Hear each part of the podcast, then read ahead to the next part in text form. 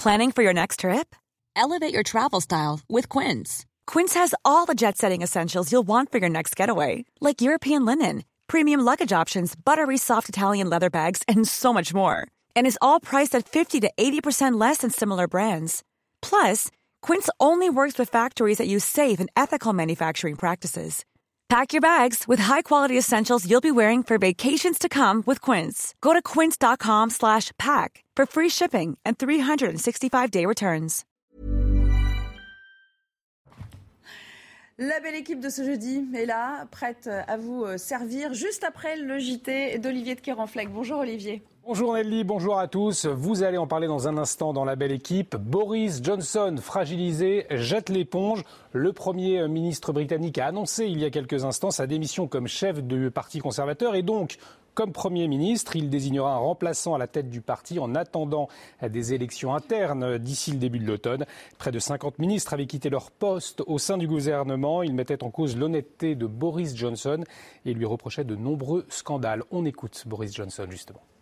Ce nouveau chef de parti, qui que ce soit, eh bien, je dirais la chose suivante. J'apporterai mon soutien le plus.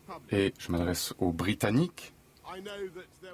Je sais que beaucoup seront euh, soulagés. Certains seront peut-être déçus. Mais je veux que vous sachiez que je suis vraiment triste de quitter les fonctions euh, qui étaient les miennes. C'est l'une des priorités du nouveau gouvernement d'Elisabeth Borne, le projet de loi pour le pouvoir d'achat. Florian Tardif, bonjour, vous êtes à l'Elysée. Un projet de loi présenté cet après-midi justement au Conseil des ministres. Oui, tout à fait. C'est en quelque sorte un examen de passage pour Elisabeth Borne et son gouvernement pour plusieurs raisons. La première, c'est que l'attente des Français est, trop, est très forte. Leur pouvoir d'achat a diminué dû à l'inflation. Parmi les mesures qui seront présentées tout à l'heure en Conseil des ministres, la revalorisation de plusieurs aides sociales ou encore la prolongation de la remise carburant. Ça, c'est pour l'aspect euh, technique. Le second est beaucoup plus euh, politique. C'est la deuxième raison que je souhaitais euh, avancer avec une majorité relative à l'Assemblée nationale. L'exécutif va devoir euh, composer avec les opposants politiques à Emmanuel Macron, trouver euh, des compromis pour reprendre le terme martelé hier par Elisabeth Borne lors de son discours de politique générale. La tâche euh, s'annonce ardue. Pourquoi? Parce que chaque mesure éventuellement accordée à un camp vaudra réprobation de l'autre. Il vaudra donc faire preuve de souplesse, d'agilité pour faire passer chacune des propositions que contient ce projet de loi. Les débats s'annoncent, vous l'avez compris, animés à l'Assemblée nationale, débats qui débuteront le 18 juillet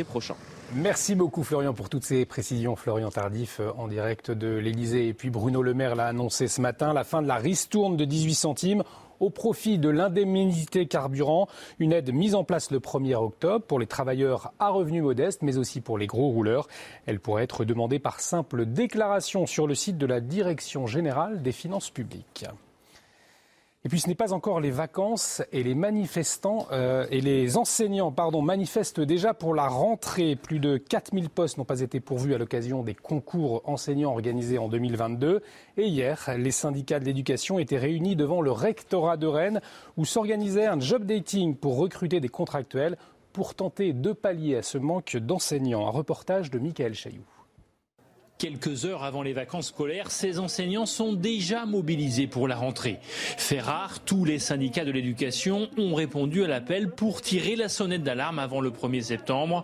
Il manque en France, selon les syndicats, 80 000 enseignants. On va manquer d'AESH, on va manquer de profs de maths, on va manquer de profs de techno, on va et on risque même aussi de manquer, dans certains cas, d'enseignants du premier degré, puisqu'on va avoir un manque de, de personnel remplaçant. Je n'ai jamais vu une rentrée aussi mal ficelée. Sur la rue, manifestation. À l'intérieur, pour pallier le manque de professeurs, le rectorat organise un job dating pour recruter des contractuels. Ils sont en train de recruter euh, des gens qui, euh, sans condition de concours, sans formation, euh, seront professeurs dans les, dans les établissements l'année l'année prochaine. Selon les chiffres du SNES, 25% des postes proposés au concours du second degré ne sont pas pourvus. C'est même 70% pour le CAPES d'allemand. En effet, plus personne ne veut passer le concours. Un jeune qui débute dans le métier aujourd'hui, il a 1,1 le SMIC avec un master 2, quand c'était 2,2 fois le SMIC en 1982.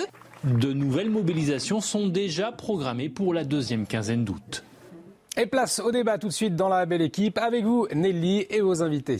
Merci beaucoup, Olivier. On se retrouve euh, tout à l'heure pour un prochain euh, point sur euh, l'actualité. Les membres de la belle équipe du jour. Bonjour, Patricia Lémonière. Je suis ravie de vous retrouver. À vos côtés, Jean-Claude Dacier est là également. Bonjour. Jean-Claude. Harold Iman nous a rejoint pour cette première partie d'émission. Bienvenue à vous. Et puis, Bonjour cher Marc Menant. Bonjour ma Je suis ravie de vous avoir à, mes côtés euh, à nouveau. Bon, c'est l'actualité du jour euh, sans conteste. La pression était trop forte pour Boris Johnson qui euh, jette l'éponge, qui va démissionner du Parti conservateur dans un premier temps, un peu plus tard de son poste de Premier ministre, lorsque son successeur sera désigné. D'ailleurs, Bojo s'est adressé au, pays cet après-midi. C'est vrai que cette crise à 10 Downing Street, elle, elle était là depuis des semaines, depuis plusieurs jours. On a assisté à ces démissions en, cascade hein, au sein du gouvernement. 57 départs entre les ministres et les euh, différents assistants. Le scénario était donc euh, inéluctable. On le sait, lui plaidait pour une forme de continuité dans la crise économique. C'est ainsi qu'il justifiait en fait son maintien euh, au pouvoir. La guerre en Ukraine était une autre raison qu'il avait avancée, mais la dette publique britannique atteint des sommets avec toutes les dépenses qui sont liées à la pandémie. L'inflation est rampante de l'ordre de 9%.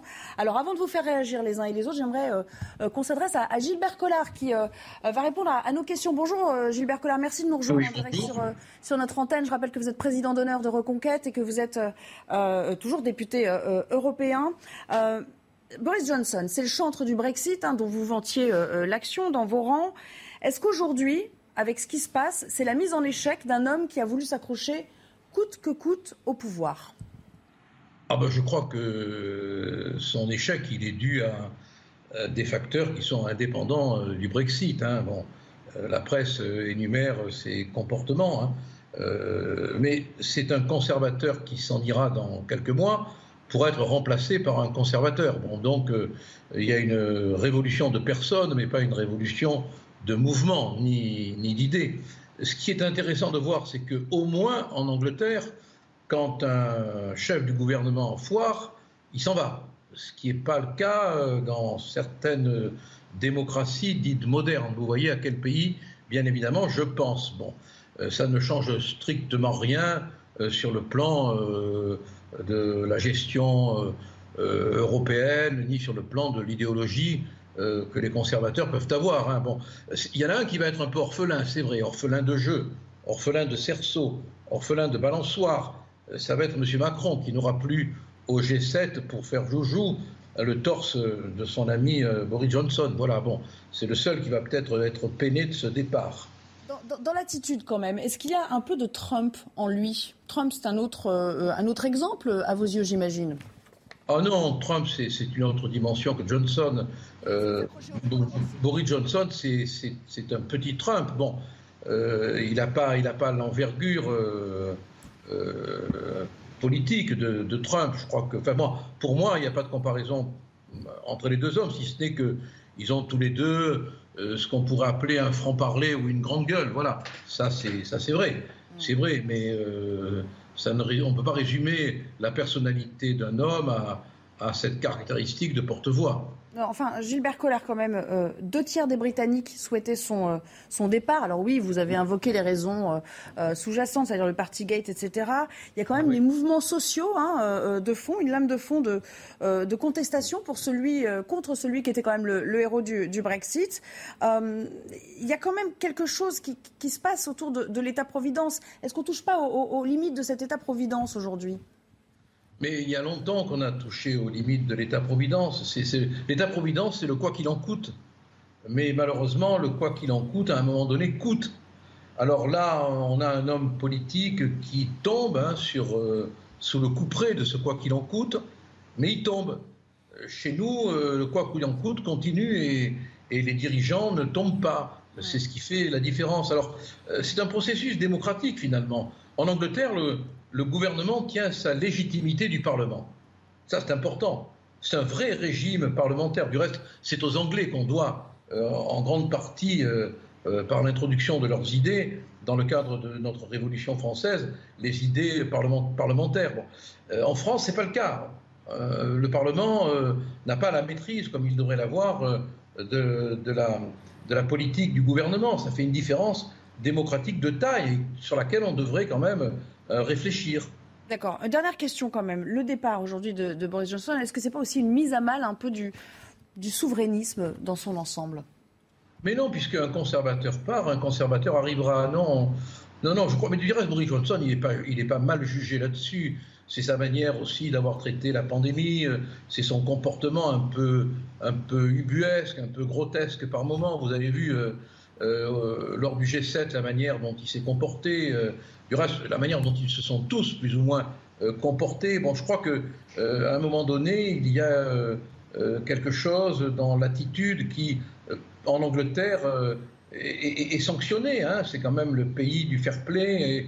Et, Boris Johnson en a fait, il a dépassé la dose euh, autorisée, si vous voulez, à mon avis. Hein. D'accord. Je peux me tromper hein, de provocation. Juste une précision, tout à l'heure, je crois que vous m'avez mal comprise quand j'évoquais euh, euh, Donald Trump. Il ne s'agissait pas de comparer les deux personnalités ou les, deux calibres des personnages, des hommes à proprement parler, mais plutôt la volonté qu'a eu Trump à sa manière de s'accrocher au pouvoir alors que les urnes l'avaient sanctionné. Ben, il, a, il est parti. Hein. Euh, il, a eu un accrochage, il a eu un accrochage technique, hein, verbal, oratoire, mais il a respecté la règle démocratique. Bon, euh, disons que la, manière de Johnson de partir est plus feutrée, mais de toute manière, euh, c'est son parti qui, le fait partir. Hein. Il faut aussi voir ça de l'intérieur. Hein. c'est que le fonctionnement des partis politiques en Angleterre est très rigoureux, très rigoureux. Et quand un homme politique, Churchill l'avait vécu en son temps, hein, et Dieu sait que la personnalité de Churchill était gigantesque. Quand un parti en Angleterre ne veut plus d'un homme, il ne peut pas lutter, il n'a pas le choix. On comprendra le message que vous avez voulu euh, nous envoyer. Merci beaucoup, Gilbert Collard. Merci pour euh, votre intervention un peu à chaud, hein, parce que euh, la prise de parole de, Boris Johnson date à peine euh, d'une demi-heure. Harold Diman, on va essayer d'aller un petit peu plus loin sur toutes ces questions en votre compagnie, à la fois sur la portée politique et effectivement ce qui s'est tramé en sous-main pour parvenir à, à, ce départ forcé, il faut bien l'appeler ainsi, et puis peut-être sur l'état de l'économie britannique réelle aujourd'hui. les deux sont plus ou moins liés, parce que comme l'économie souffre d'un léger malus Brexit, euh, Boris Johnson euh, doit euh, porter ça. On estime un amoindrissement de 2,5% de l'économie britannique à cause des complications dues au Brexit qui ont ralenti le commerce avec le reste du monde et fait baisser euh, la bourse britannique à tel ou tel moment. Donc euh, il y a une espèce de coût. Ce n'est pas catastrophique, ça peut, ça peut revenir, mais euh, ça a eu quand même lieu. Mhm. Et ça n'est pas terminé parce qu'il y a, est-ce qu'on ouvre l'Irlande du Nord aux produits européens ou non, ce qui est un boulet qui traîne. sinon, euh, pour les. Euh, sur la manière dont ça s'est passé, mais sur la manière dont il a finalement il a fini par céder sous la pression. Il y a encore eu une quinzaine de démissions, je crois, euh, je crois ce matin. Qui ont bah, on est à 59. ces soi-disant ministres en, en, dans le système britannique, les députés sont des secrétaires d'État ou des ministres délégués ou des sous-ministres délégués, donc il y en a pratiquement une centaine. Et si la moitié de cela ou plus démissionnent, euh, vous, avez reçu une gifle d'une taille gigantesque et comme il y a eu des élections locales récemment, euh, les conservateurs ont beaucoup perdu et à chaque fois, euh, les électeurs disaient on ne peut pas continuer avec un homme qui nous a obligés à ne pas aller à l'enterrement de nos proches pendant euh, le confinement, alors que lui, euh, il faisait des cocktails à 10 ou 12 personnes dans les jardins de Downing Street, comme si de rien n'était. Et ça, ça a vraiment estomaqué tout le monde. C'est ce qu'on revoit et on voit dans tous les micro-trottoirs, dans tous les sondages, dans toutes les opinions. Et les conservateurs eux-mêmes étaient sensibles à ça. Ils disent comment je vais me faire réélire avec lui comme chef? Patricia Lemonnière, c'est un pays que vous euh, connaissez bien, la Grande-Bretagne. Ça nous donne quand même une idée du fonctionnement des institutions euh, euh, britanniques, comme le disait, comme l'expliquait au fond euh, Harold, mais même Gilbert Collard avant. Est-ce que c'est riche d'enseignements pour nous aussi? Alors, avant de savoir si c'est riche d'enseignements, je crois qu'on ne peut pas comparer les deux systèmes politiques. Nous, on est dans un système présidentiel, quasi présidentiel. Et là, on est dans, et là, on est dans un, en Grande-Bretagne, dans, dans, un vrai système parlementaire.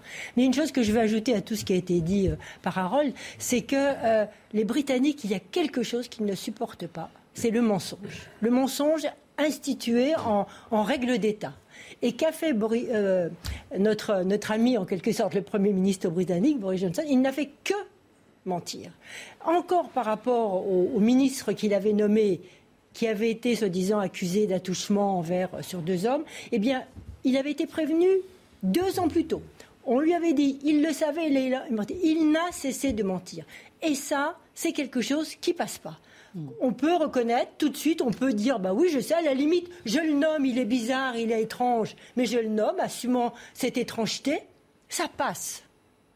Mais Ils sont fait de le- capables, de le nier les Britanniques sont capables d'accep- d'accepter les gens les plus fantasques. C'est d'ailleurs pour ça qu'ils ont accepté euh, Boris Johnson, parce que le moins qu'on puisse dire, c'est qu'il était un peu fantasque, lui. euh, Ouais, voilà. ouais. Donc ils l'ont accepté. Enfin, c'est surtout le parti gay qui a achevé de, de, de, de le faire chuter. Ah non, et puis ce qui s'est passé là encore récemment. Là, Encore là récemment, mais aussi. enfin, le parti gay, les photos qui sont sorties, Oui, il y a eu quand mais même. euh, euh, ça, il aurait pu résister. Il aurait pu résister si c'était pas suivi de tout ce qui vient encore de se passer. C'était trop, c'était la goutte d'eau qui a fait déborder le vase. Marc, qu'est-ce que ça vous inspire et comment vous, euh, quel regard vous portez euh, euh, si on doit dresser des parallèles avec euh, notre système français et la manière dont fonctionnent nos institutions, effectivement J'épouse euh, les propos de Patricia et donc euh, le mensonge qui condamne l'homme politique.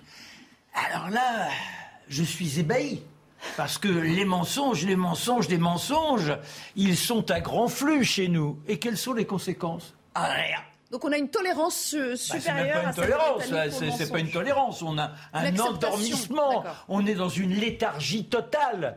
Et ça pose des questions sur le désir du peuple de participer à la vie civile. C'est-à-dire que on a déjà beaucoup s'abstiennent, mais parmi ceux qui votent, une fois qu'ils ont déposé le bulletin dans l'urne, allez hop, tranquille, que ça se débrouille. Là, il y a une veille, il y a une pression, et je pense que ça serait bien que nous revenions à cette idée que la démocratie, la démocratie, c'est pas une délégation pour X années, c'est à chaque seconde ceux qui prennent les décisions, mais tels les. Gaulois, je fais attention à ce que ces décisions soient- correspondent à mes attentes. Jean-Claude Dacier, et assez rapidement, euh, vous êtes d'accord pour dire Euh, Bah oui, rapidement, parce qu'on a le flash info. Ou euh, vous savez Bon, quoi bah, je, vais, me- je vais faire vite. Non, vous savez quoi? On va au flash avec Mathieu Non, mais c'est vrai. Non, non, mais on revient vers vous juste après, comme ça vous pourrez développer Non, mais plus longuement. Une Sinon, c'est- vous il a raison. C'est vrai qu'en France, nos responsables démissionnent peu ou ne démissionnent pas. D'accord. C'est un large débat. On y revient. Mathieu. Reynaud, c'est parti. EDF bientôt renationalisé. Le ministère de l'économie a lancé aujourd'hui le processus de remplacement du PDG de l'entreprise afin de permettre cette renationalisation le plus rapidement possible. L'État détient actuellement 84% du capital d'EDF. Il va racheter les 16% restants, comme l'a annoncé hier la Première ministre Elisabeth Borne. Agendas rappelle ses glaces vanille vendues en France. Le groupe a détecté des traces d'oxyde d'éthylène, un pesticide cancérogène interdit en Europe. Quatre lots sont concernés.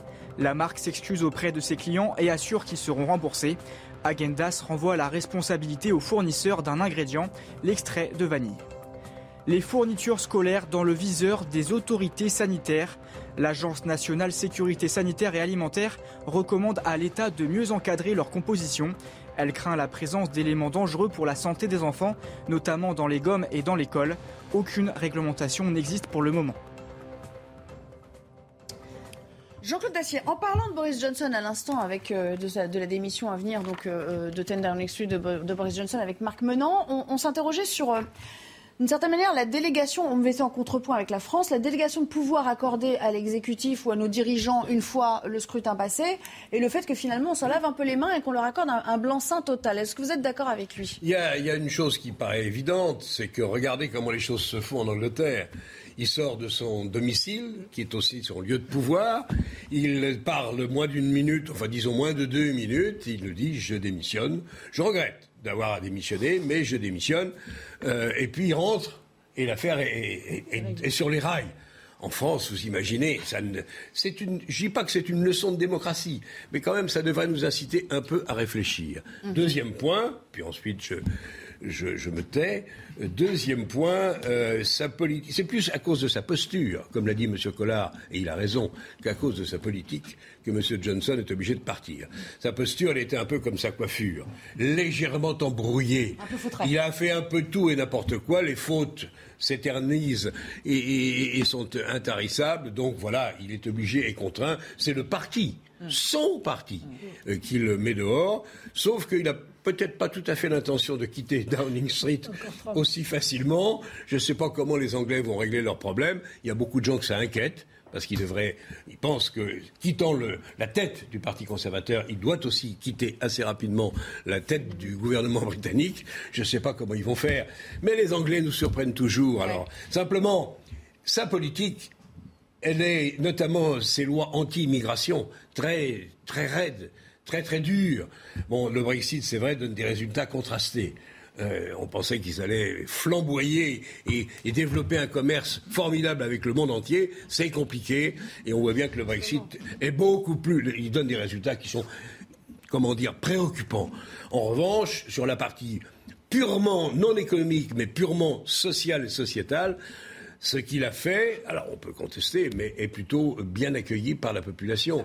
Maintenant, bon, il va partir, il va être remplacé par qui On ne sait pas, ils sont au moins 5 ou 6 au sein du Parti conservateur pour essayer de lui succéder. On va voir comment Johan, ça va se qui suit la politique française, beaucoup disent, c'est vrai que ce sont les réactions qu'on entend depuis tout à l'heure, c'est une forme, même si nos, nos systèmes ne sont pas comparables, on le rappelle, c'est une forme de leçon de démocratie pour nous aussi. Je trouve, oui. Une forme de leçon de démocratie. Non, je suis pas tout à fait d'accord. Moi, ça m'inspire davantage une réflexion entre le lien, des, le lien qu'entretiennent les populistes avec le pouvoir. On a vu quand même que Boris Johnson s'est beaucoup accroché à ce pouvoir-là. Il a mis du temps à partir. Enfin, il aurait quand même pu partir avant. Là, il s'est accroché d'une manière quand même. C'est la question que je posais à Gilbert Collard tout à l'heure. C'est le personnage. Oui, mais Comme Donald Trump qui avait refusé de quitter la. Pardon, mais il, il s'est accroché au pouvoir au détriment des Anglais et des Britanniques. La tradition. Qui, qui ont, qui ont-. Qui ont quand même perdu beaucoup de temps parce que ça fait un moment que le pays est bloqué et que les réformes en quelque sorte n'avancent plus. On a eu un exemple aussi euh, de cette relation entre populistes et pouvoir avec euh, Donald Trump qui lui aussi s'est accroché au pouvoir, qui a même failli ne pas reconnaître le résultat des élections et qui a appelé ses partisans à marcher sur le Capitole. Donc moi c'est davantage cette réflexion là qui m'intéresse et qui m'inquiète quelque Sur les part. parce- dangers des populistes. Oui, Il va parce pas se passer on- la même chose en Angleterre. pareil. quand même. Non, non, non, mais, je, je- je- non, mais j'entends, j'entends quand même Mais son c'est vrai raisonnement, qu'il c'est vrai s'accroche un peu, notre ami Bo- Bo- Bobo s'accroche. Il y a quand même un parallèle politiques qui ne s'accrochent pas. Vous les prenez de en droite, de gauche. Ils sont là, ils sont prêts à n'importe quoi pour En garder la Angleterre, ça se passe pas comme ça. Non, non, mais je Theresa May est partie en 48 heures, même Thatcher. Non, non, non. Theresa May n'est pas partie en 48 Bon, heures. Il y a eu un en vote de défiance. Il y a eu un vote de défiance accrochée. plusieurs mois Alors oui, après oui, qu'elle oui, est d'accord. partie. Ça a mis du temps. C'est Alors pour oui, répondre à ce que c'était l'analyse de. Johan. Euh, Moi, ben, j'aime beaucoup le travail de Johan, mais là, c'est mon petit point de vue à moi. Quand je les regarde, mais sur le plus petit poste, au plus élevé, on a l'impression qu'ils sont comme des ventouses ou le bigorneau collé au rocher. Et quoi qu'il arrive, la bague peut être forte. On tient, on tient, on tient. Ça, c'est tout pouvoir confondu. On est d'accord. C'est tout pouvoir. Alors oui, ça a mis du temps, mais il a quand même fini par partir, Johan. Donc oui, ce que vous dites, j'entends ce que vous dites, votre argument de dire euh, on a perdu du temps sur le plan de l'économie, on aurait pu en- enclencher d'autres choses s'il avait euh, quitté avant. Mais enfin bon, comme le disait Gilbert Collard, il sera remplacé par un autre conservateur Mais- aussi. Même là, il y a quelque part une forme d'irresponsabilité de sa part, parce que s'il ne part effectivement qu'à l'automne, étant donné les crises que nous traversons, une crise économique, l'inflation qui touche aussi la Grande-Bretagne, il y a une guerre en, en Ukraine, évidemment la Grande-Bretagne est, est- est aux, aux premières loges et est évidemment concernée. Comment un Premier ministre qui aura perdu quasiment toute légitimité, qui ne sera là que pour gérer les affaires courantes, va pouvoir gérer toute cette crise-là. J'oubliais la crise sanitaire avec la crise du Covid. Triple crise pour un Premier ministre sortant, donc sans, sans grande légitimité, qui va devoir continuer à gouverner pendant encore plusieurs mois. Ça pose un problème là Les aussi Anglais pour les. Britanniques. Ce qui est vrai, que la succession n'est pas facile. hein. D'abord, ça dépend de- du calendrier qu'ils vont mettre en place. Donc Ouais, tout ça, c'est en fait très, très organisé au sein du Ah parti. oui. Donc il, il, il- il démissionne, il part pas comme ça. Ça, ça se passe pas, sauf euh, si c'était sur un coup de Mais regardez, il y a des pays en Europe qui nous ont habitués avec euh, des gouvernements non élus et de transition et démissionnaires comme les Belges à rester en poste pendant plus d'un an. Donc finalement, j'ai l'impression que ça devient une tradition sur notre terre européenne d'avoir des gouvernements démissionnaires et qui restent en place parce que le processus est très lent pour retrouver. Et Boris Johnson l'a dit en plus dans son discours. Vous auriez dû me garder parce qu'on est en pleine tourmente. Moi, au moins, je suis au courant des dossiers, donc je vais les suivre. Oui, il donc, avait invoqué, euh, de tout- rester, c'est- la guerre, c'est mal. C'est très intéressant ce que dit Patricia en faisant euh, remarquer que les Belges, pendant un an, il n'y a personne, la Grèce, etc. Ouais, voilà, voilà, voilà, voilà. Il y a une Mais- quasi-vacance du Et alors, quand vous, a quand avez Louis un peu tendu, euh, en écoutant les politiques ici et là, ils vous disent bah, en réalité, on n'a pas tant de pouvoir que ça. On voulait agir, mais on n'a pas pu.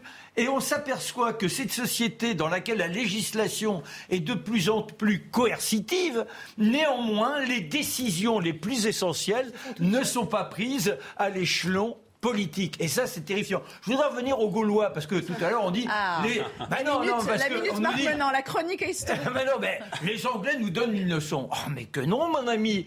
Les Gaulois, ça, c'était autre chose. On élisait le vergobret, le chef de village, pour un an. Il y avait le conseil du village. C'était lui qui avait le droit, je dirais, aux décisions qui euh, devaient être exécutés. Mais si on estimait que ces décisions n'étaient pas conformes ou qu'il y avait une sorte de malveillance dans ce qu'il avait déterminé, ah, c'était l'exclusion. Le père de Vercingétorix fut ainsi mis à l'index et exécuté. Voilà, il faut Comment le ça s'appelle un, un- un mandat d'un an, on dit quoi?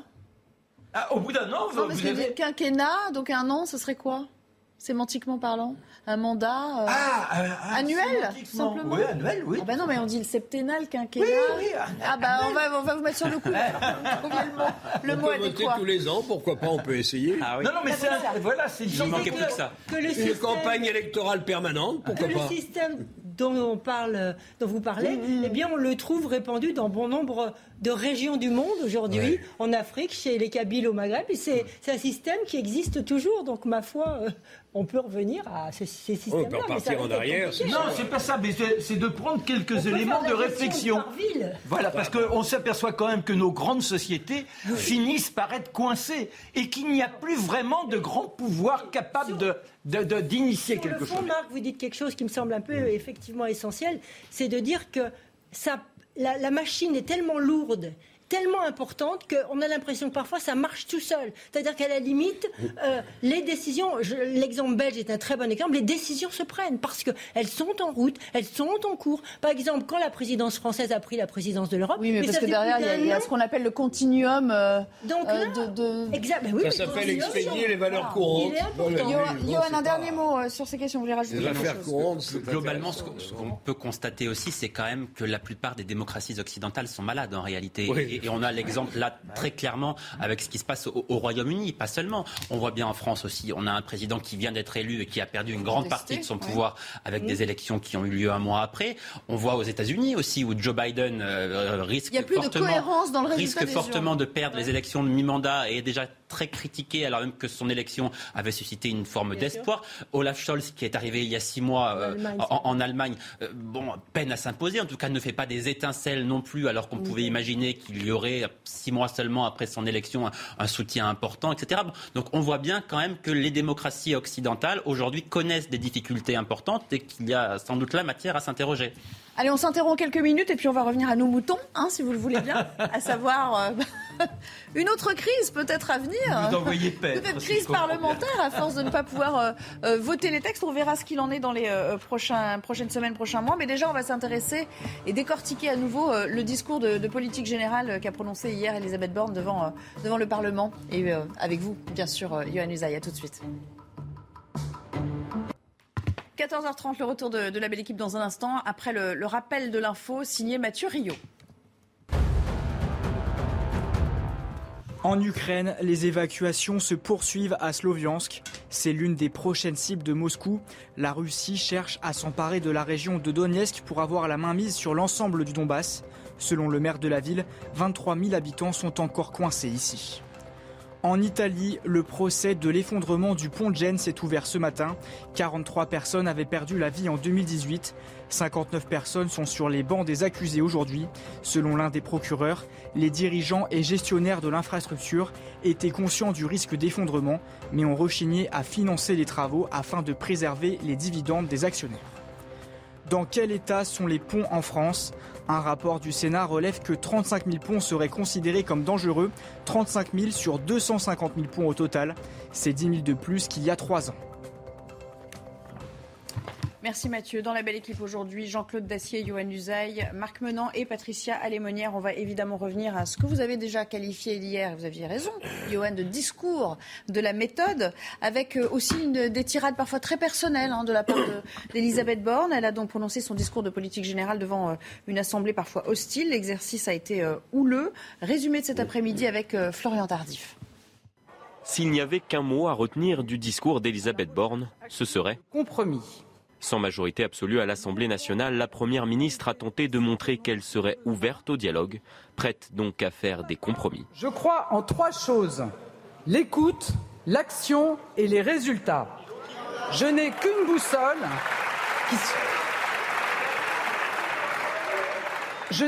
boussole qui sera celle de mon gouvernement, bâtir pour notre pays. Pour preuve de sa volonté de travailler avec l'opposition, Elisabeth Borne a interpellé chaque président de groupe tout au long de sa prise de parole, excepté Mathilde Panot et Marine Le Pen. Nous en avons parlé justement, Monsieur le Président Marlex. Madame la Présidente Châtelain, Monsieur le Président Bayou, nombreux m'en ont parlé, notamment le Président Vallot.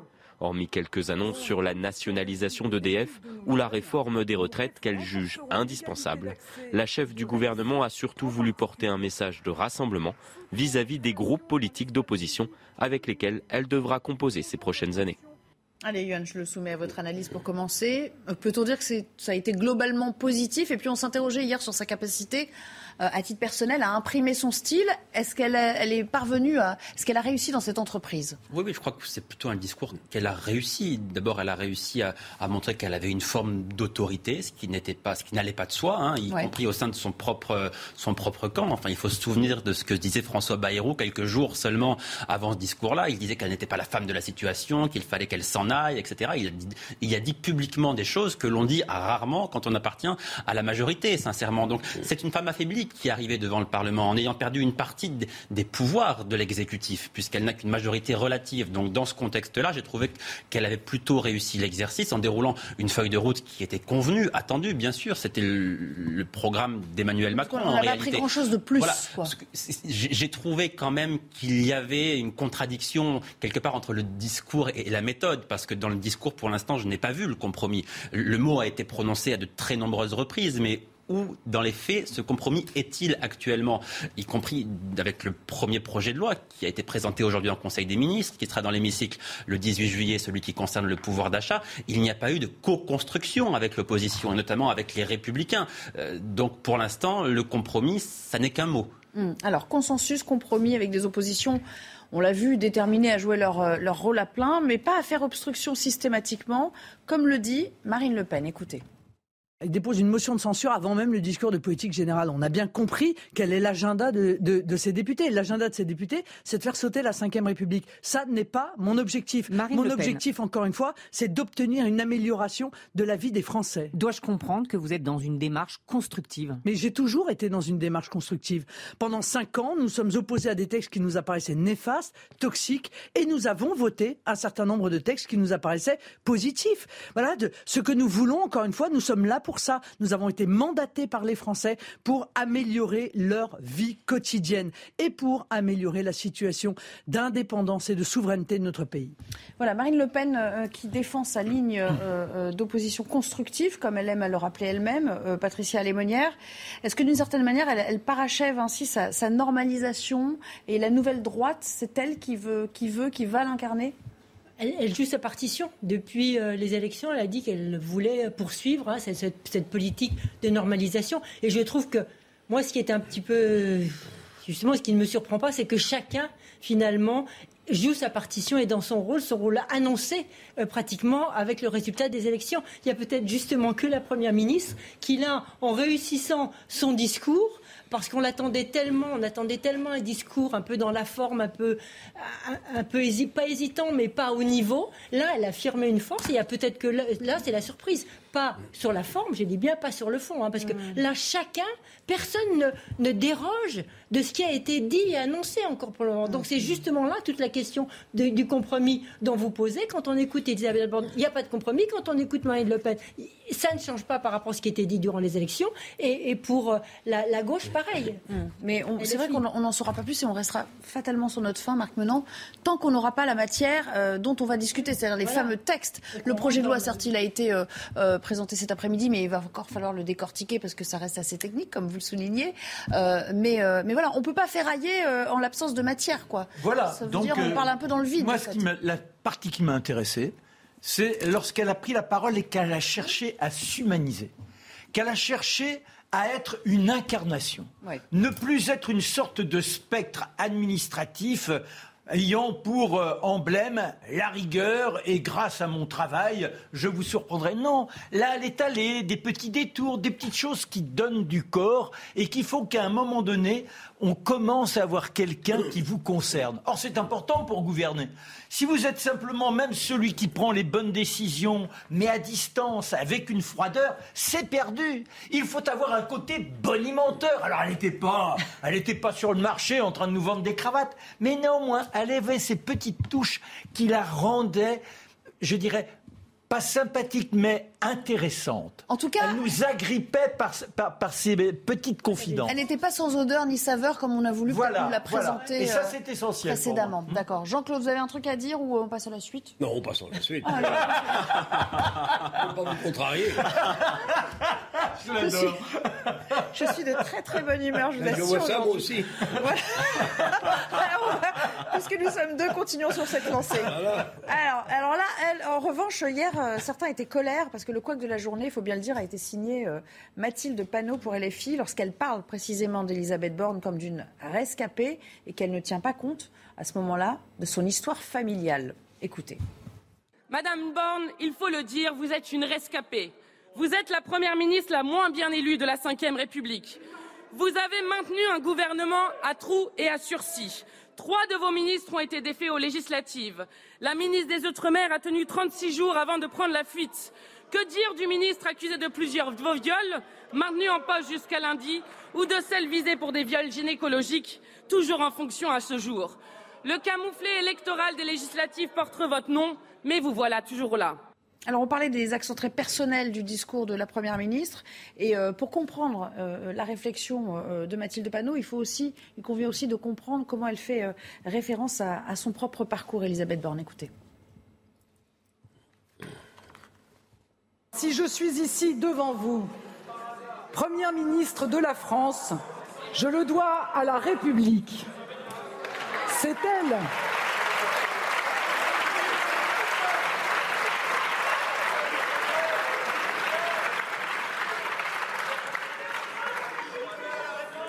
C'est elle qui m'a tendu la main en me faisant pupille de la nation, alors que j'étais cet enfant dont le père n'était jamais vraiment revenu des camps.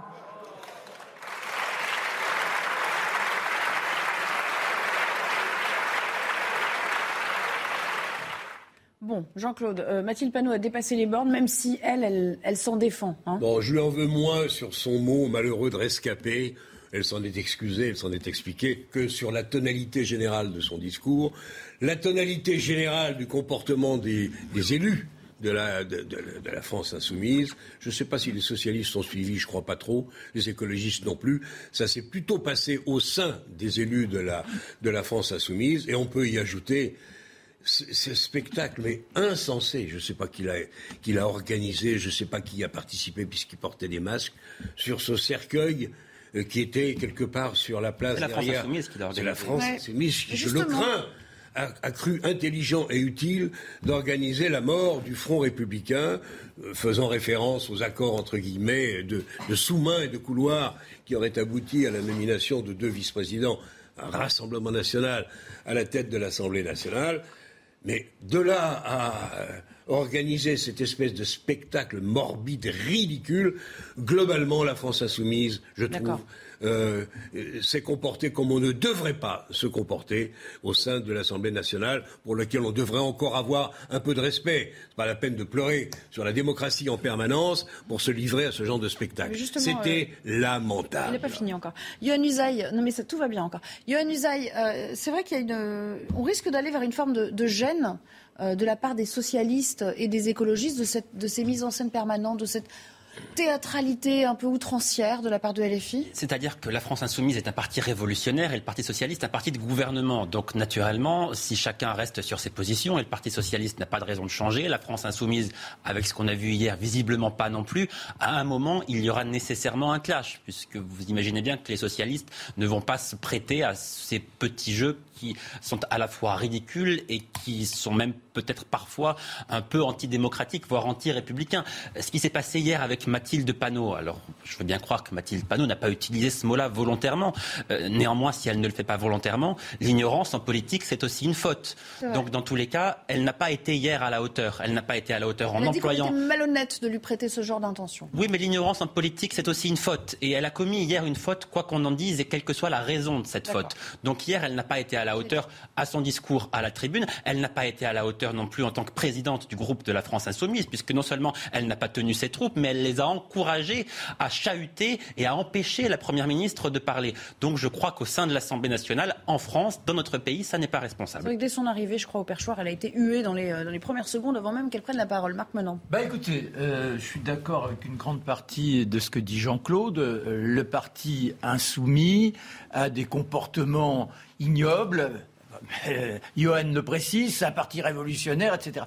Mais moi, j'avoue que je trouve assez pervers de chercher chez cette femme qui ne me convient pas dans bien des domaines, mais de lui chercher querelle sur le mot rescapé.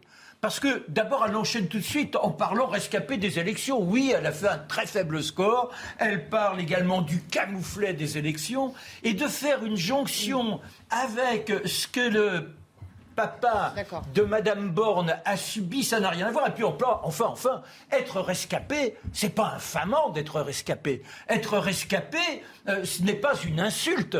Donc je, ne vois pas là ce que l'on va chercher. Il y a tellement matière à aller contre ces gens pour montrer qu'ils ne sont pas dignes de la place qui leur a été confiée. Faut pas s'attacher à ces Mais non, mais là, j'avoue que j'ai halluciné. J'ai halluciné. Je pense, si je peux. Je pense qu'on est passé à côté de, du truc, quoi. Bah, ben oui, non, mais il y a une perversion d'aller chercher querelle là, enfin, je crois. Il y a polémique, je crois, autour de ce qui a été prononcé et sur lequel je serais incapable de, moi-même de dire ce qu'elle pensait réellement, c'est parce qu'il y a un substrat dans le parti. Dans, la, dans, la, dans, le parti, effectivement. Parce que le, souvent, Jean-Luc Mélenchon et les autres ont été accusés d'antisémitisme. Ça n'aurait pas existé. Le mot aurait été prononcé par quelqu'un d'horizon ou je ne sais qui il n'aurait pas été remarqué. C'est parce que, au fond, dans ce parti-là, justement, dans, dans, les Insoumis, il y a un substrat antisémite qu'on D'accord, mais Patricia, vous vous rendez compte Ça veut dire que. Imaginez s'il avait été prononcé par quelqu'un du RN. C'est-à-dire qu'ils ils ont, des mots, ils ont des mots qu'ils ne peuvent pas utiliser parce que certains d'entre eux. On sur le mot substrat. Donc C'est-à-dire qu'il y a une base antisémite c'est quand même. Il y, a, euh, il y a des propos qui sont tenus avec Il y a eu quelques maladresses. Non, mais enfin, que certains, c'est une chose, mais que l'on a cherché. Non, mais je suis d'accord avec toi là-dessus. Enfin, je, bah, je, vraiment. Mais d'ailleurs, je suis passé vite sur la oui, question. Oui, oui, tout à fait. Oui, mais... Et ceux qui cherchent la polémique, c'est parce qu'il y, y, a cette chose qui existe. Ça n'aurait pas existé ailleurs. Oui, effectivement, la polémique, elle, elle, naît en raison du passif de la France insoumise, qui est accusée par un bon nombre d'opposants politiques d'antisémitisme. Mais euh, Jean-Marie Le Pen a connu ça, par exemple. Enfin, lorsque Jean-Marie Le Pen est condamné c'est pas la même chose, non, me semble-t-il. Mais attendez, pardon. Attendez, laissez-le finir sa démonstration. Mais attendez, pardon. Lorsque Jean-Marie Le Pen est condamné parce qu'il dit qu'il faudra faire une fournée avec Patrick Bruel ou je, ne sais quoi, mais, si, c'est un autre responsable politique qui avait prononcé cette phrase-là, il n'aurait pas reçu la même condamnation. Je ne sais pas, mais, c'est pas ça, mais, si, bien sûr que si. En fonction du passif, en fonction de votre passé, de, ce que vous avez déjà montré, prouvé euh, politiquement. Non, mais les, phrases que vous prononcez ont un sens particulier. Non, mais, alors, non, mais les mots ont un sens. Rescapé, c'est pas une insulte. Être rescapé n'est pas une insulte. Non, mais ça dépend. Non, mais vous l'avez expliqué tout à l'heure. Tout dépend du contexte dans lequel c'est prononcé. À partir du moment où elle, où elle enchaîne dans la phrase d'après, où elle dit. Tout de suite. elle, dit, des urnes, elle dit c'est les urnes quand même. On lui cherche, que ça se défend plus, quoi. Si vous voulez, on lui cherche des poux, mais il n'aurait pas été cherché s'il n'y avait pas eu les propos tenus par Jean-Luc Mélenchon quand. Alors on devient aussi malsain est arrivé en France. Je suis désolée que ces mots-là étaient non prononçables. Allez, un petit, une petite pause, 14h45. Mathieu Rio pour le flash. On va parler euh, ah bah d'une autre affaire qui embarrasse la NUPS en ce moment. Vous savez, cette suppléante législative qui a vite été euh, écartée. Le droit à l'avortement sera-t-il inscrit dans les droits fondamentaux de l'Union européenne? C'est en tout cas la demande du Parlement européen. Toute personne a le droit de bénéficier d'un avortement sûr et légal. C'est le sens du vote des eurodéputés avec 324 voix pour, 155 contre et 38 abstentions. Le Parlement appelle le Conseil européen à se réunir pour une révision des traités. La nouvelle indemnité carburant sera mise en place le 1er octobre en France. C'est ce qu'a annoncé ce matin Bruno Le Maire chez nos confrères d'Europe 1. Cette aide concernera les travailleurs à revenus modestes et les gros rouleurs. De son côté, la ristourne de, 30, de, de 18 centimes sur le litre de carburant disparaîtra progressivement d'ici la fin de l'année. Près de 6 Français sur 10 s'opposent au rapatriement des enfants de djihadistes français détenus en Syrie. C'est le résultat de notre dernier sondage CSA pour CNews. Mardi, le ministère de l'Europe et des Affaires étrangères avait procédé au rapatriement de 16 mères et 35 mineurs. Peut-être un peu politique. Je vous disais que cette affaire risque bien d'embarrasser la nuque. Une suppléante aux législatives à Marseille a été évincée à peine, à peine le scrutin terminé. Faut dire qu'elle a moyennement apprécié quand même euh, la manière dont on l'a remerciée. Elle s'en est expliquée sur l'antenne de CNews ce matin. C'est Farida Amadi, écoutez. Dès le soir de l'élection, ben à partir du moment où il a fallu que je prenne la parole pour remercier nos militants, on m'a clairement euh, dit, il m'a clairement dit, ce n'est pas nécessaire, je t'ai eu, je t'ai utilisé, c'est comme ça, c'est la vie. Donc effectivement, j'étais en véritable euh, état de choc. Je n'ai même pas pu euh, savourer une once de victoire. Je suis rentrée directement chez moi. Le lendemain, j'ai essayé de reprendre contact avec ces responsables ici sur Marseille.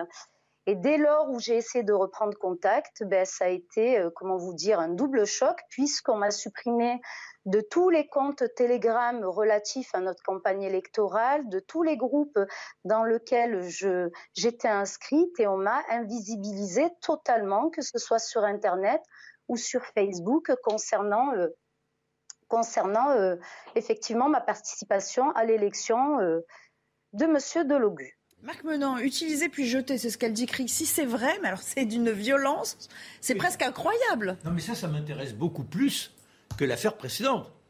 Parce que là, on est avec un véritable dossier, on est avec des pratiques qui montrent un côté très trotskiste dans, dans, ce parti, avec des cellules où on s'auto-juge, où on n'a pas le droit de dire attention camarades. Moi qui me veux gaucho, j'avoue que je, frémis énormément quand même, parce que là, on tombe dans quelque chose de, terrifiant. C'est, c'est le maoïsme, c'est tout ce qu'il y a de plus abject dans les tendances révolutionnaires.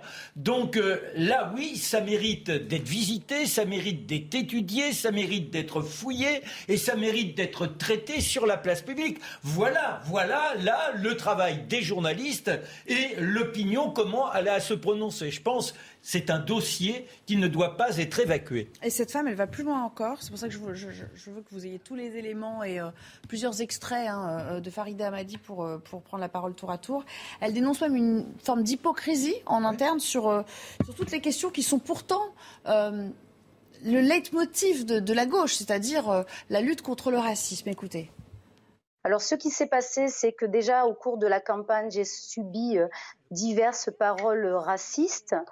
J'ai vu les responsables de la NUP, en l'occurrence de la France insoumise ici à Marseille, qui effectivement euh, ont, utilisé une technique illusoire de virer les personnes qui, qui ont tenu ces propos-là, mais ça n'a été qu'illusoire, puisque passé le premier tour, ces personnes ont été réintégrées. Et donc au niveau du respect, ça, ça n'a été que du mépris depuis le premier jour, quoi. Hein, et c'est ce que je dénonce. Excusez-moi. Bah, La collègue de Marc à l'instant, c'est parce que Johan voulait dire un mot et qu'il l'encourageait à le faire. Voilà, voilà, voilà, on voit ouais, des ouais. choses sur l'écran. Mais ça montre qu'on est dans une vraie fraternité. Absolument. Il y a une mouche qui nous tourne autour. C'est absolument terrible. Allez-y, prenez la parole. Non, je voulais simplement dire effectivement que si ce que dit cette euh, suppléante, puisqu'elle est toujours suppléante, si, ce- si ce qu'elle dit est, est- est vrai, c'est extrêmement grave. Euh, venant surtout d'un parti qui prétend lutter contre le racisme. Il y a beaucoup de questions qui se posent en ce moment autour de la France insoumise quand même. Si ce genre de manipulation est avéré, encore une fois, c'est extrêmement grave parce que ça veut dire qu'ils se servent de la lutte contre le racisme comme une sorte d'argument électoral sans finalement... euh, Y croire vraiment. y, y croire vraiment et surtout le, le- le mettre en pratique. Mais on, on a eu de la part de ce parti-là aussi qui euh, entend lutter contre les inégalités entre les hommes et les femmes, qui mettent en avant un, un nombre certain ou un certain nombre de féministes. Et on a le témoignage de Tahabouaf qui est quand même aussi venu là euh, bien montrer, si ce témoignage est exact, encore une fois, que ce parti n'est pas tout à fait... en- qu'il y a un décalage visiblement entre la parole publique et, et les actes et- et- interne, et- ouais. et les faits. Donc si ce qui est dit là autour de ce parti, les différents témoignages euh, sont euh, exacts, je crois que la crédibilité crédibilité du parti est en jeu. Ça commence à faire beaucoup, Patricia Lémonière Moi, En, je suis en très quelques gênée. jours à peine Je suis très gênée pour, pour juger ça parce qu'effectivement, j'ai pas les éléments du dossier.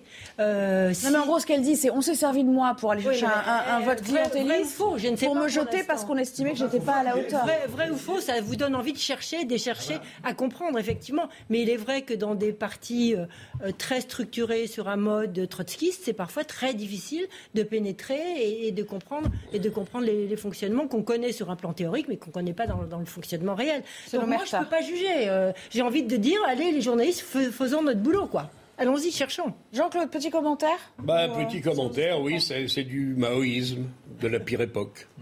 Ou c'est du stalinisme de la pire époque également, c'est-à-dire que on écarte ce qui gêne pour des raisons que je ne connais pas encore, il va falloir faire l'enquête. Euh, Qu'est-ce qu'on reproche à cette suppléante qui est manifestement a été euh, conviée pour rallier les voix, maximum de voix euh, musulmanes puis on- ensuite, on n'en a plus besoin, donc on, l'écarte. L'affaire Bouave, tu l'as répété, c'est quand même très étrange, puisqu'on lui dit, oh, les vraies raisons, c'est ça, mais on n'en parle pas, on va parler d'autres choses pour... Mais telle ça met à mal raison. Clémentine Autain aussi. Hein. Bon, il y a, il y a Clémentine Autain n'est pas bien dans ce, dans, ce, dans ce secteur. Il y a eu, je crois, l'affaire aussi d'un économiste qui a quitté le pouvoir, euh, qui a quitté non pas le pouvoir, mais les responsables euh, du, du- de la France insoumise il y a quelques mois ou quelques années. Euh, c'est une curieuse façon de faire de la politique pour quelqu'un qui passe son temps à nous donner des leçons de démocratie, parce que M. Mélenchon, quand même, passe son temps à cela. Voilà ce qu'il faut oui. faire. Il va peut-être falloir faire. redresser un peu Quand on tout voit ça comment ces choses se passent au sein de son propre parti, il serait temps de regarder les choses de Johan. près. Non, quand donner des leçons de démocratie, mais j'allais dire donner des leçons tout court, Jean-Claude, en Oui, réalité. oui, Parce si que c'est vrai, oui, oui. que la France insoumise donne quand même beaucoup de leçons, surtout. Alors, il faut être prudent avec ces témoignages, qui peuvent être des témoignages isolés, qu'il faut évidemment Mais vérifier. Mais en tout cas, c'est précisément ce que j'allais dire.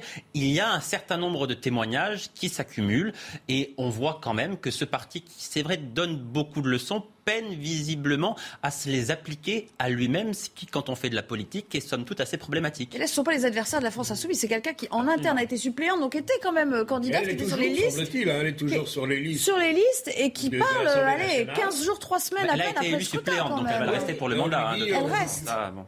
Mais bon, elles se sont écartées, donc elle n'a pas de compte a priori normalement à régler sur le, sur le, sur le simple fait qu'elle a quand même été élue. Donc, euh, Non, mais en plus, ils ont eu une arrogance. Enfin, c'est les corbières, la façon dont ils se comportent.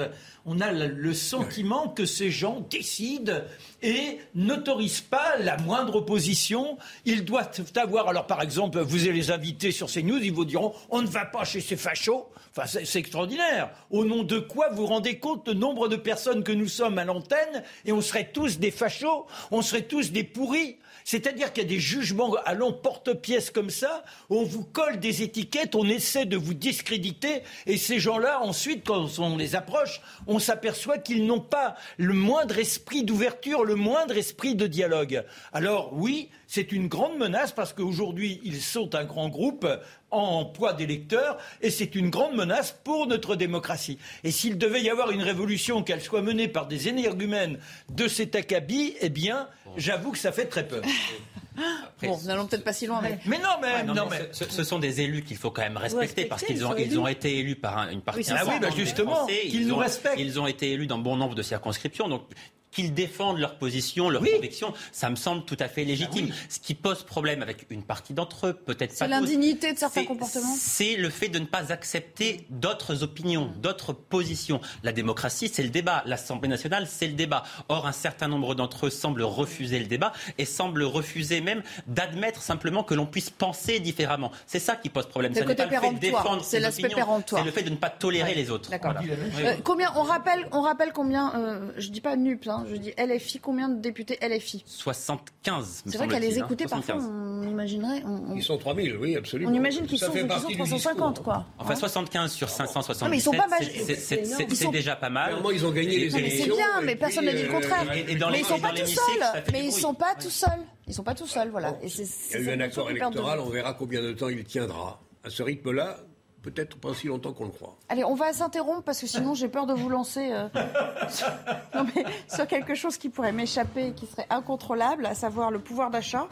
C'est un vaste chantier, là aussi, le projet de loi euh, présenté euh, cet après-midi en, Conseil des ministres. On va reparler évidemment dans un instant de cette fameuse indemnité carburant kilométrique pour les travailleurs qui interviendrait au 1er octobre, la prolongation de la fameuse ristourne jusqu'à la fin de l'année, enfin la, la, reconduction de cette fameuse ristourne, et voir si tout ça, eh bien, ça s'apparente à des rustine ou euh, s'il y a une forme de pérennité euh, à travers. Euh, ça cher le paquet de rustine quand même. Tout de suite. On est crevé. Pratiquement 15 heures. Olivier de Kéranfleck est là pour le JT. Rebonjour Olivier. Rebonjour Nelly, bonjour à tous. Vous allez euh, en débattre dans un instant dans la belle équipe. Le pouvoir d'achat, priorité affichée du gouvernement face à l'inflation. Une série de mesures va être présentée, comme la revalorisation de 4% des pensions de retraite et des prestations sociales, un chèque alimentaire de 100 euros, plus 50 euros par enfant, un bouclier tarifaire sur l'énergie ou encore la suppression de la redevance télé.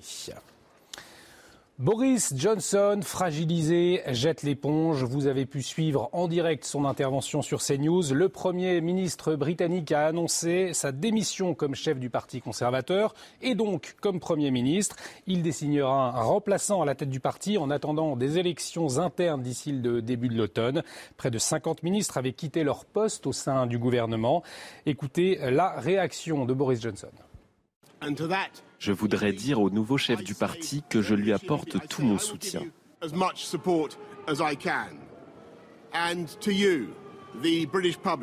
Et à vous, le peuple britannique, je sais que certains d'entre vous seront soulagés. Certains seront peut-être déçus. Mais je veux que vous sachiez à quel point je suis triste de quitter le meilleur travail du monde.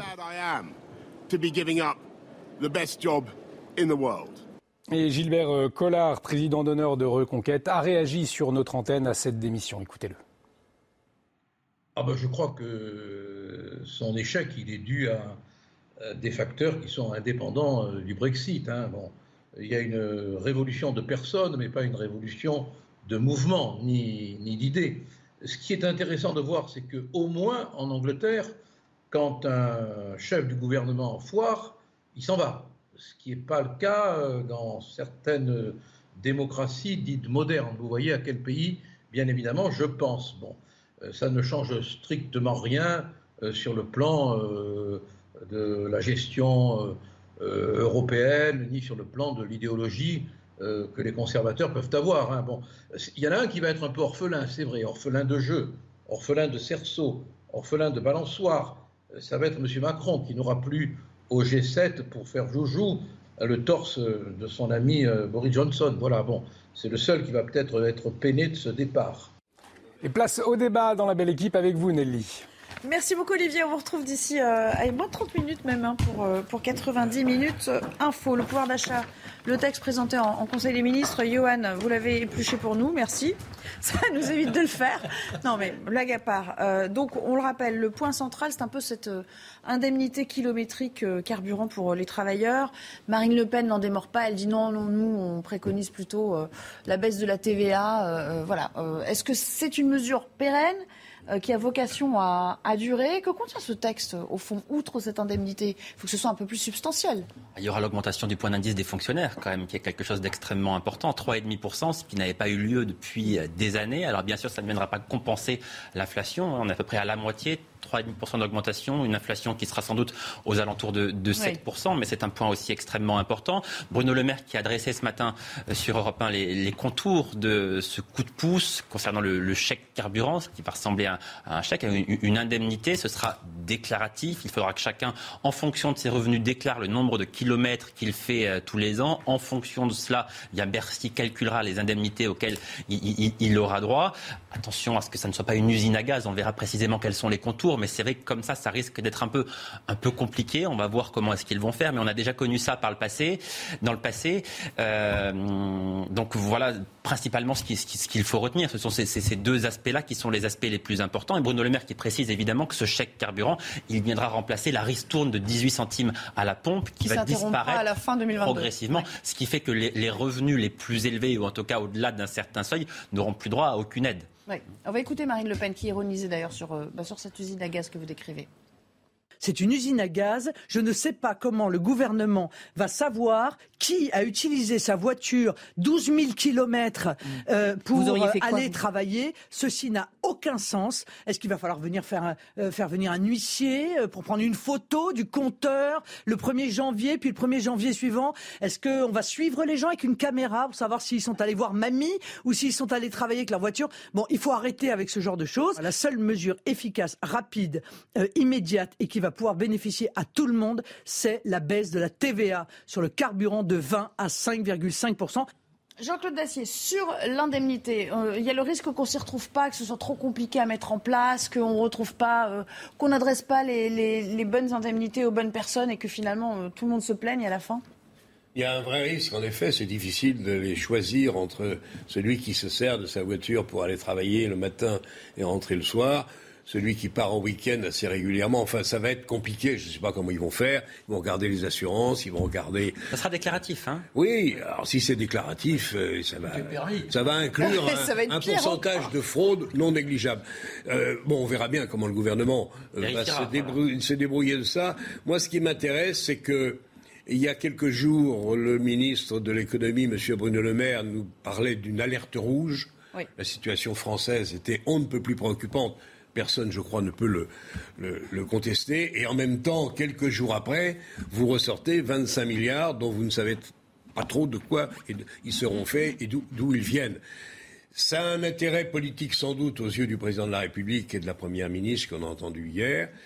C'est que euh, vont essayer l'un et l'autre, tout le gouvernement avec eux, ils vont essayer d'éviter une crise sociale dure à la rentrée, en espérant que ces 25 milliards qui vont être répartis comme ils le seront, nous verrons, vont euh, éviter la confrontation qu'on sent monter quand on regarde ce qui s'est passé à la SNCF, qui a obtenu satisfaction après une journée, une journée et demie de grève, augmentation de 3% et demi, idem la même chose.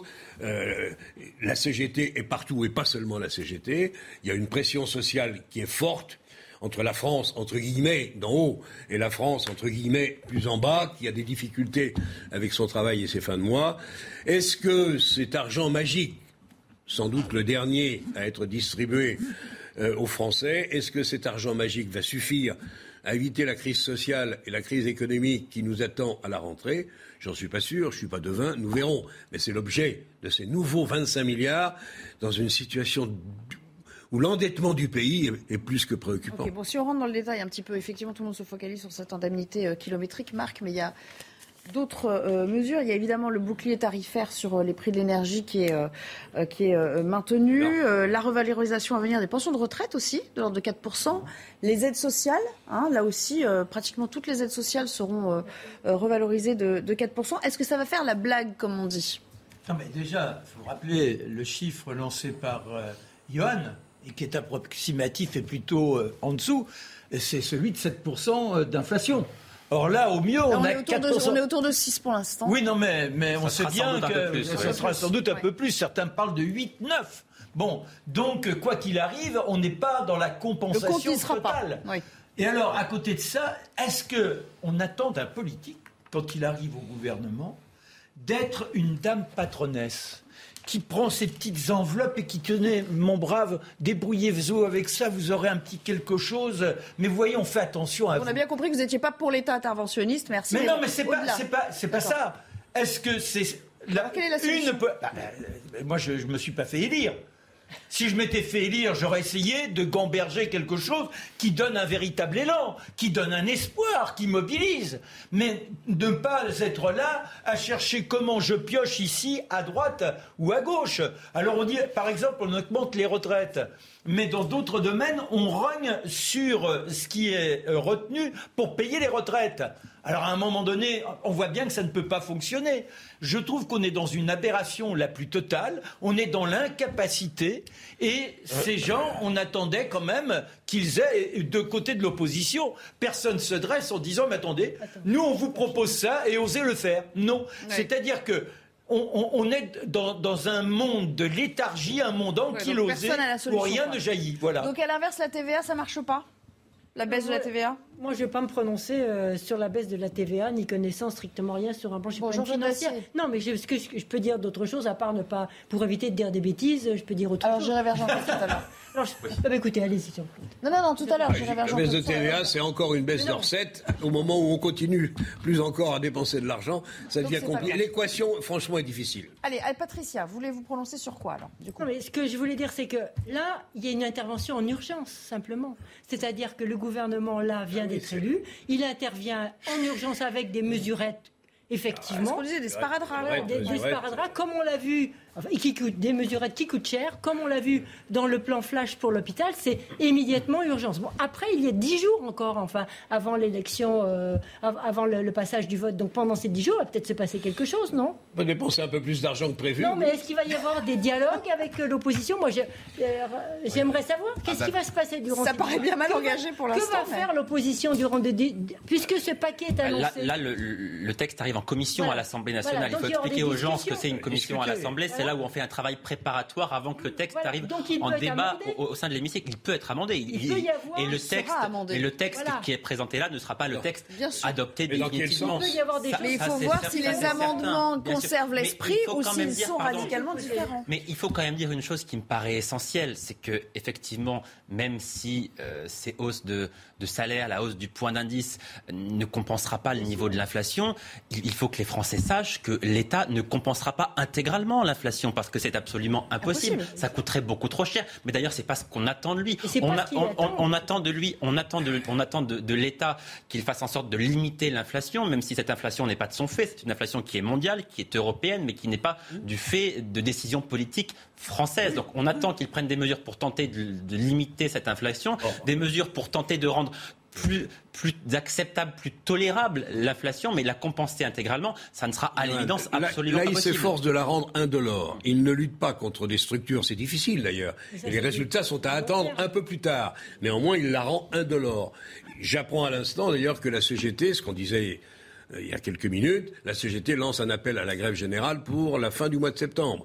Ça commence. Donc on a, on voit bien que c'est un plan de lutte entre guillemets contre le un plan d'urgence. plan d'urgence pour essayer, je le maintiens, d'éviter une crise sociale trop raide Ouais. à la rentrée. Les enseignants aussi euh, menacent déjà de. de- Je de suis pas sûr que ça suffise, on verra bien. Il y, a, il y a quand même une grande partie de gens qui aujourd'hui frôlent la misère. Et, et ça, il faut en être conscient. C'est-à-dire que Une grande partie dans, dans toute l'Europe aujourd'hui. Oui, d'accord, mais bon, euh, malheureusement, on ne peut pas résoudre euh, Donc, les faut- problèmes de l'ensemble de l'Europe, mais il faut considérer la situation d'une grande partie de nos concitoyens, de gens qui sont là, qui voient la rentrée qui se présente. Comment vont-ils pouvoir acheter les fournitures scolaires, euh, les loyers qui continuent d'augmenter, etc., etc. Il y a une aide aussi pour les fournitures scolaires. Oui, il y a Oui, un non, mais chèque, il y a un d'accord, chèque de mais- rentrée quand même. pour Non, les mais-. Bon. Aide, aide, de- aide, ça, ça l'État, on- a tous les défauts du monde sûrement. Il y a- y une allocation rentrée, quand même euh, sous l'État de qui revenu, redistribue euh, le plus. Non, mais année Allez, s'il vous plaît, s'il vous plaît, on va, on va juste avancer un petit peu parce qu'il nous reste que trois minutes. J'aimerais qu'on dise un mot quand même sur euh, ce qu'on a appris hier. C'est un peu la seule chose qu'on a appris hier qui a été confirmée dans le discours d'Elisabeth Borne, c'est euh, la nationalisation d'EDF. Dans les faits, euh, l'État euh, est déjà à 90%, euh, possède EDF à 90%. Donc ça ne va pas non plus changer radicalement les choses, n'est-ce pas? Oui, qui possède à 82 ou 83 précisément, me, on semble-t-il. on- Ça va On coûter parachève juste le... Quelques milliards de plus. Ça va coûter 7 milliards d'euros de, de plus. Alors ce que craint l'opposition, et l'opposition sera très vigilante sur un point, Ouais. ce qu'elle dit, c'est que l'État accède à 100% du capital pour pouvoir démanteler Oui. EDF. Revendre les. Voilà. Donc on, on- on verra effectivement euh, comment est-ce que cela va se passer dans les prochaines années. L'État dit aujourd'hui ça n'est absolument pas le cas, qu'il n'en est pas question, mais il y a une mise en garde d'une partie de, de- de l'opposition de ce point de vue-là. C'est sûr, sûr que, que cette annonce aurait mauvaise presse par les temps sûr, difficiles L'État euh, l'EDF seul n'est pas en mesure et n'est pas en situation financière capable de faire, de mettre en œuvre le plan nucléaire qui a été annoncé par le président de la République. Il va donc falloir trouver une autre structure pour financer. Avec quel argent Bah, L'État. Ça, ça trouvera. n'est- ça n'est pas ce que dit l'État en ce moment, ça n'est pas ce que dit Bercy. hein. Mais c'est obligatoire parce que M. Lévy s'en va et tu ne peux pas demander à EDF qui est déjà considérablement endetté de s'endetter de, de dizaines et de dizaines de milliards pour faire les six tranches EPR supplémentaires prévues. Ouais. Donc bon, c'est c'est de la comment dire, c'est de l'architecture financière plus qu'autre chose. Sur le plan pratique, il va falloir qu'on réapprenne à faire ces centrales. Mon Dieu. Euh, c'est là où on voit ce que pèse la fermeture de Fessenheim, qui est quand même contre, contre l'esprit le plus évident une faute lourde, qui elle va nous manquer cruellement. En attendant, on a les deux tiers de nos centrales qui sont à l'arrêt. Là aussi, il y aurait beaucoup de choses à dire. comment on se retrouve Comment on se retrouve dans cette situation Tout le monde ouvrant le parapluie, redoutant un incident, maintenance et euh, rouille potentielle, et on met les deux tiers euh, des centrales nucléaires il faudrait quand même que l'autorité de, la sûreté nucléaire commence à s'expliquer un peu sur une politique que moi j'ai du mal à suivre. Euh, Johan, juste un mot pour et on finira avec vous là-dessus sur le fameux chèque. Est-ce qu'on en apprend un petit peu plus à travers ce, projet de loi sur euh, le chèque qui a beaucoup été décrié aussi par, euh, par les oppositions? Vous parlez du chèque carburant qui sera versé à, Le chèque alimentaire. Ah, le, chèque pouvoir d'achat. Chèque pouvoir d'achat. Non, c'est vrai que les, les contours ne sont pas très clair. Il ne figure pas dans le texte que vous avez vu. Non, non, mais, c'est vrai que le, travail parlementaire commence, aussi maintenant. Et, il va avoir, durant cette législature, un travail encore plus important. Donc c'est un projet de loi sur lequel on va un peu à tâtons, quoi, parce qu'on ne veut pas se prendre... Il faut que ça négocie dans les couloirs. Ce, qu'on veut avec cette élection, c'est négocier. Donc, ah eh ben, là, le temps à la négociation aussi. Il y a huit jours. Les textes qui arriveront au sein de l'hémicycle pour être débattus seront sans doute davantage modifiés que lors de la dernière législature. Ça semble assez évident du fait de cette majorité. Là, il y a même des points de vue irréconciliables sur ce qui est proposé, soumis en première intention, et ce que les oppositions le voudraient. Carburant, les même dans la philosophie même hein, du dont les voix sont essentielles sur faire voter le texte. Les républicains demandent un litre de carburant à 1,50. Il est à l'heure actuelle à plus de 2. Il va, falloir, il va, falloir trouver, il va falloir rapprocher les points de vue. L'État a fait un geste en faveur des Républicains. Il a annoncé aujourd'hui la déconjugalisation de euh, l'allocation hein, l'allocation adulte euh, handicapé. Ça, c'est quelque chose d'extrêmement important pour les Républicains qui avaient annoncé que si c'était le cas, ils pourraient alors envisager de voter le texte. Donc ça, c'est un gage. Moi, ce qui m'intéresse, c'est de voir quel texte le 18 sera prononcé. Et là, on verra si cette nouvelle Assemblée. Mais il va falloir patienter un petit peu alors. Et de faire. Allez, c'est l'heure de rendre son flash info. Merci à tous les quatre de m'avoir accompagné. J'étais ravie de faire cette semaine en, votre compagnie. Je vous retrouverai lundi pour. Euh, vous retrouverez bien sûr quelqu'un demain. Euh, il y a une place pour la belle équipe. Pardon. Marc, on part ensemble. Vous êtes là demain? Ah non, non, non. Ah bon, bah sinon je vous aurais donné la place. Moi je suis là. D'accord. Ah bah vous prenez la place alors demain. Excellent week-end à tous et euh, excellent vendredi pour commencer. Dans un instant, Olivier de Carenfleck, 90 minutes info. À très vite. Oui, bien sûr.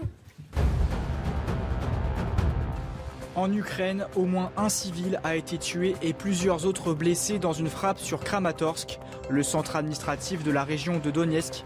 L'explosion a creusé un large cratère dans une cour située entre un hôtel et des immeubles résidentiels. Ce territoire est la prochaine cible de Moscou. Boris Johnson remercié par l'Ukraine pour son soutien dans les moments les plus difficiles. Le Premier ministre britannique a démissionné de son poste de chef du Parti conservateur, ouvrant la voie à son remplacement. Merci à Boris Johnson pour avoir compris la menace du monstre russe et avoir toujours été à l'avant-garde du soutien à l'Ukraine. C'est ce qu'a écrit un conseiller de la présidence ukrainienne. Les vacances d'été, c'est ce soir en France et déjà les professeurs se mobilisent pour la rentrée de septembre avec cette manifestation par exemple hier devant le rectorat de Rennes.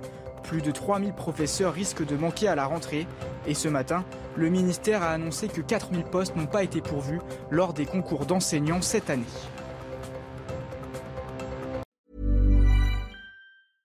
Hey, it's Paige DeSorbo from Giggly Squad. High quality fashion without the price tag. Say hello to Quince. I'm snagging high-end essentials like cozy cashmere sweaters, sleek leather jackets, fine jewelry, and so much more. With Quince being 50 to 80% less than similar brands. And they partner with factories that prioritize safe, ethical, and responsible manufacturing. I love that. Luxury quality within reach. Go to quince.com slash style to get free shipping and 365 day returns on your next order. Quince.com slash style.